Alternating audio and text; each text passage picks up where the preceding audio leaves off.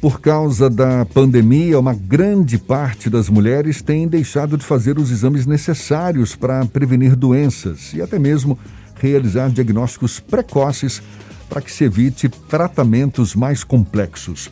O câncer de colo do útero e também o câncer do endométrio, por exemplo, são algumas das doenças ginecológicas que tiveram aumento, aumento significativo em estágios mais avançados.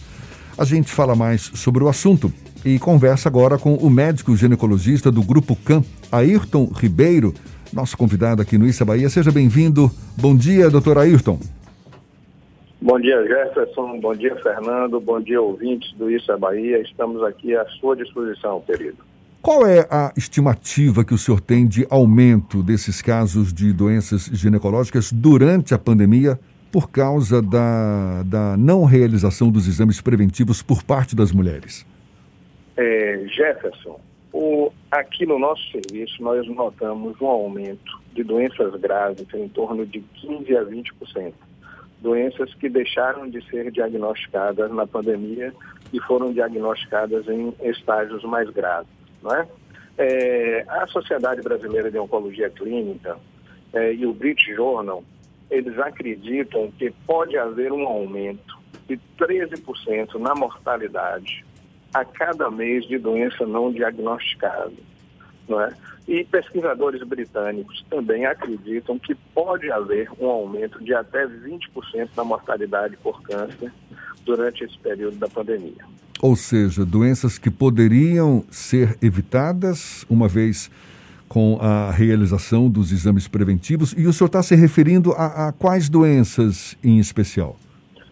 Olha, é, nosso trabalho, nós trabalhamos aqui com mulheres, basicamente, com homens também, numa menor quantidade, e estamos falando basicamente de câncer do colo do útero, câncer de endométrio, câncer de mama.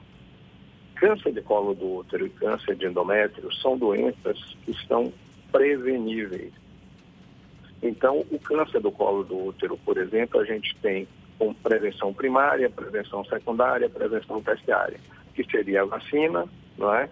tratamento das doenças, das lesões precursoras do câncer do colo do útero, tratamento precoce, não é, de lesões mais graves que induziriam ao câncer do colo do útero e tratamento num estágio menos avançado do câncer do colo do útero. Com relação ao endométrio, da mesma forma, a gente pode fazer diagnóstico precoce de lesões que podem ser precursoras, executando um tratamento, e podemos fazer também um tratamento precoce de uma lesão menos grave. Com relação à mama, o diagnóstico precoce é extremamente importante. Então, nós trabalhamos aqui na clínica basicamente com prevenção para que essas lesões, que sabemos que são precursoras de câncer, não evoluam para estágios mais avançados. E quando isso não é possível, nós diagnosticamos muito precocemente as lesões, as lesões malignas né? e aquelas lesões pré-malignas também. É de se supor que grande parte das mulheres deixaram de fazer esses exames preventivos pelo temor da infecção do novo coronavírus. Qual é a segurança que as clínicas, os médicos em geral, têm oferecido para garantir a realização desses exames? É, Jefferson, não tenha dúvida disso. Eu costumo é, brincar dizendo o seguinte: a Terra não é plana, ela continua a girar em torno do seu eixo e em torno do Sol. O que é que eu quero dizer com isso? As coisas continuam acontecendo apesar da pandemia. Nós sabemos que existe a pandemia, não podemos negar a pandemia, isso é óbvio para todo mundo. Contudo, no início, lá no ano passado, nós paramos um, uma parte do nosso serviço, continuamos atendendo em regime de urgência. A nossa clínica de oncologia Clion não parou em momento algum. E nós, num certo momento, precisávamos entender o que é que a gente tinha que fazer para dar segurança aos nossos pacientes ficamos em torno de 15 dias, porque houve uma dificuldade também de aquisição de insumos, não é? Porque era aquela briga, aquela guerra para adquirir insumos. E aí nós entendemos o que é que devia ser feito, e aí passamos a ter nas nossas clínicas, como é feito, está sendo feito aí na maioria dos lugares, distanciamento, as consultas foram marcadas com mais espaçamento, é, presença de, de, álcool gel em todos os, os, estabelecimentos, em vários lugares da clínica. É, durante a confirmação da, da consulta no dia anterior, nós fazemos uma pré-triagem, perguntando aos nossos pacientes sobre sintomas. Então, todas essas medidas foram tomadas para que a gente consiga dar segurança, evitar aglomeração no, no, no, nosso ambiente. Então, as consultas foram marcadas com mais espaçamento. Aqueles pacientes que não necessitam de acompanhante no, no recinto, ele sobe só, ou o acompanhante fica esperando no carro ou fora da clínica, e quando há necessidade a gente chama esse acompanhante. Então, todas essas medidas foram tomadas para que a gente desse segurança aos nossos pacientes além de todo o cuidado com os nossos funcionários e pessoal de apoio. Também toda é, é, EPI, é, face shield, luva, máscara, álcool gel, é, é, é, capas de proteção, tudo isso foi distribuído e de uma forma muito sistemática, orientado para que o paciente possa frequentar o ambiente da consulta com toda a segurança e a gente também ofereça segurança aos nossos funcionários e aos médicos que trabalham conosco. Para além disso, também houve o investimento em telemedicina e consultas remotas para os pacientes que não demandavam a consulta física? Olha, é, para a, a Clion, que é a nossa clínica de oncologia, a gente tem um, um aplicativo chamado Minha Clion, que os pacientes já trabalham com isso. Para os nossos pacientes aqui, eles sempre tiveram acesso aos nossos telefones, ok? Então a gente sempre tratou deles desta forma. Contudo, para a gente, a telemedicina nem sempre funciona, porque o paciente tem que vir ao recinto para fazer o exame. O exame, do, a prevenção do câncer do colo do útero, você precisa colher um preventivo. Isso é presencial. O de endométrio, a gente precisa fazer ultrassom e muitas vezes a gente precisa fazer biópsia. Isso também é presencial o de mama da mesma forma. A mamografia, que é o exame é, padrão ouro para diagnóstico de câncer de colo ou de mama, o paciente precisa vir à clínica. Então, o que é que nós fizemos? Fizemos o que a gente chama de uma casadinha de exames para que o paciente viesse à clínica uma vez só e permanecesse a menor quantidade de tempo dentro da clínica. Então, como a gente precisa de exame de imagem de apoio, às vezes a telemedicina não funciona para a gente. Ela funciona no momento em que o paciente precisa esclarecer alguma dúvida. E para o acompanhamento também, não? O acompanhamento também, não tenha dúvida disso. Quando eu digo alguma dúvida, é ele ter dúvidas sobre o seu acompanhamento. Agora, por exemplo, a paciente vem, como ela vem fazer o exame aqui na clínica, no momento a gente já tem o resultado não é, por exemplo, do ultrassom. Na mesma hora a gente dá um resultado. A mamografia, no mesmo momento a gente dá o um resultado. Então, a paciente vem à clínica e nesse momento ela já tem o um resultado, já conversa com o médico e a gente já é, monta uma estratégia ou de tratamento ou de tranquilizar o paciente se ele não tiver nada. Durante esse período da pandemia, muitas pessoas tiveram medo, receio de participar, de ir até locais, inclusive consultórios médicos. E essa demanda reprimida, você relatou que houve um aumento expressivo do número de casos já com uma maior gravidade. Você acredita que em quanto tempo essa demanda reprimida ela vai ser absorvida pelo sistema de saúde como um todo? É possível predizer isso? Jefferson, é, o que acontece é o seguinte: nós temos dois sistemas de saúde. Né? Nós temos o sistema de saúde privado o sistema de saúde público. No sistema de saúde privado, rapidamente eu creio que isso possa ser resolvido. No sistema de saúde pública, isso vai demandar um pouco de tempo, porque o paciente ele já tem mais dificuldade para isso, não é? O sistema de, de, saúde pública teve um impacto muito grande, houve uma demanda muito grande de recursos para isso.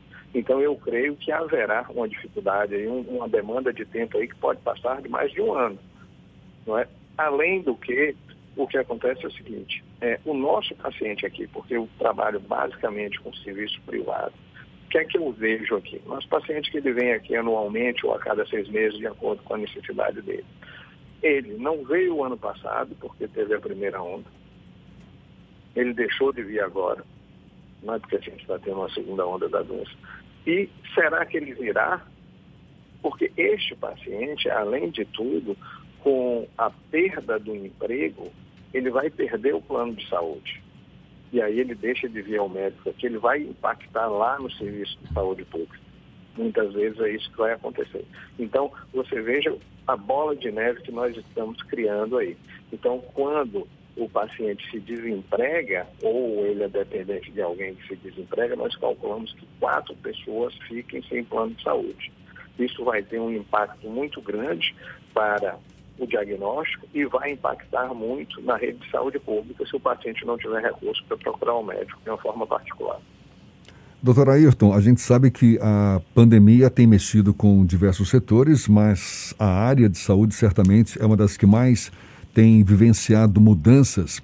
Na época do presidente Juscelino Kubitschek, se falava que avançaríamos 50 anos em 5. O senhor acha que em tempos de Covid a gente vai avançar décadas em apenas 12 meses? Estou querendo, eu estou falando isso para perguntar quais são a, as novidades que surgiram em pesquisas laboratoriais, atendimento médico na área da ginecologia. Olha, Jéssica, você está falando do plano de meta de Juscelino, né, lá de muito tempo atrás, na década de 50, era o plano de meta de Juscelino. O mundo se voltou agora para a pesquisa com relação à vacina para a Covid. Então, houve quase que uma estagnação de, de, de tudo, porque todo mundo correu à busca pela vacina, né, que talvez seja a real forma que nós vamos resolver a pandemia. A gente sabe, nós temos aqui no Brasil um, um, um costume, uma cultura de vacina. Com relação à ginecologia, nós continuamos o, o, o, as nossas pesquisas né, com relação a câncer de colo de útero, a endométrio, a mama, avanço de tratamento, isso deu uma certa estagnada, porque o que acontece é o seguinte, apesar de é, a gente saber da existência dessas doenças, o mundo se voltou para a pesquisa e para a produção de vacina para o Covid, para que a gente possa tentar continuar uma vida normal. É, é o desafio que a gente tem pela frente. Certamente, na verdade, então, é, é, é como você bem falou, não é? hoje o foco está muito mais na produção de vacinas, de superar esse momento da pandemia, do que é, é, beneficiar alguns setores específicos da medicina, não é verdade? Na verdade, isso. E o que a gente está tentando fazer é retomar ao cotidiano a vida normal da presunção, esclarecer o paciente que não existe só a Covid, que as outras doenças existem. Nós estamos falando aqui da, da área que nós militamos, né, que é a ginecologia, que é a mastologia, e diagnóstico precoce é uma coisa muito importante, mas as doenças cardiovasculares, as doenças imunológicas, essas todas aumentaram muito. Os casos de emergência, né, de, de apendicite grave, coisas que a gente tinha deixado de ver. Então, nós estamos postergando o diagnóstico e postergando o tratamento. Então, há um aumento não é, no número de, de, de óbitos não é? E há também uma subnotificação. A gente crê que haja uma subnotificação em torno de 25% nesses casos mais graves de, de doenças cardiovasculares, por exemplo. O senhor acredita que as mulheres são as mais expostas aos impactos da pandemia da Covid? Olha, Jefferson, nós todos, homens, mulheres, somos, estamos todos expostos ao, ao, ao impacto da, da Covid. Contudo, a mulher, ela é, entre aspas, digamos assim, não sei especial, porque ela vem, ela tem um médico específico para ela. Não é? Mas eu creio, eu estou falando aqui do, do, do, que nós militamos, mas eu creio que diagnóstico de câncer de próstata tem aumentado. Não é? Câncer de bexiga, pulmão, tudo isso tem aumentado e que acomete não é, também os homens, não é? que acomete o câncer de próstata e a bexiga acomete os dois, mas acomete mais homens e próstata só homens, né? porque obviamente só eles têm próstata. Mas as mulheres têm sofrido muito com isso, porque mulher tem, tem mama, tem colo de útero que é tratável, diagnosticável, o, o diagnosticável precocemente tratável, tem endométrio que a gente pode fazer isso. Então as mulheres têm sofrido realmente muito com essa questão da pandemia e com a ausência da vinda ao consultório. Sem falar no fator psicológico, Jefferson, porque eu tenho visto muita gente abalada psicologicamente pelo confinamento, abalada psicologicamente pelas notícias, e as consultas, às vezes, aqui têm durado muito tempo e a gente não tem tratado sobre a doença física. Temos conversado muito do ponto de vista psicológico com essas pacientes e, às vezes, orientando até um acompanhamento de apoio com psicólogo e muitas vezes com psiquiatra. É, é bem complexo essa discussão toda. Muito obrigado ao doutor Ayrton Ribeiro, médico ginecologista do Grupo CAM, pela sua disponibilidade, pela atenção dada aos nossos ouvintes. Bom dia e até uma próxima, doutor Ayrton. Bom dia, Jefferson. Bom dia, Fernando. E fica a mensagem: podem ir aos consultórios, podem vir às nossas clínicas. Nós estamos oferecendo toda a segurança e todo o apoio a vocês. E usem máscaras, higiene das mãos, evite aglomeração. Um grande abraço a todos. Espero ter contribuído um pouco aí para você e para os ouvintes do Isso é Bahia. Estou à disposição, Jéssica.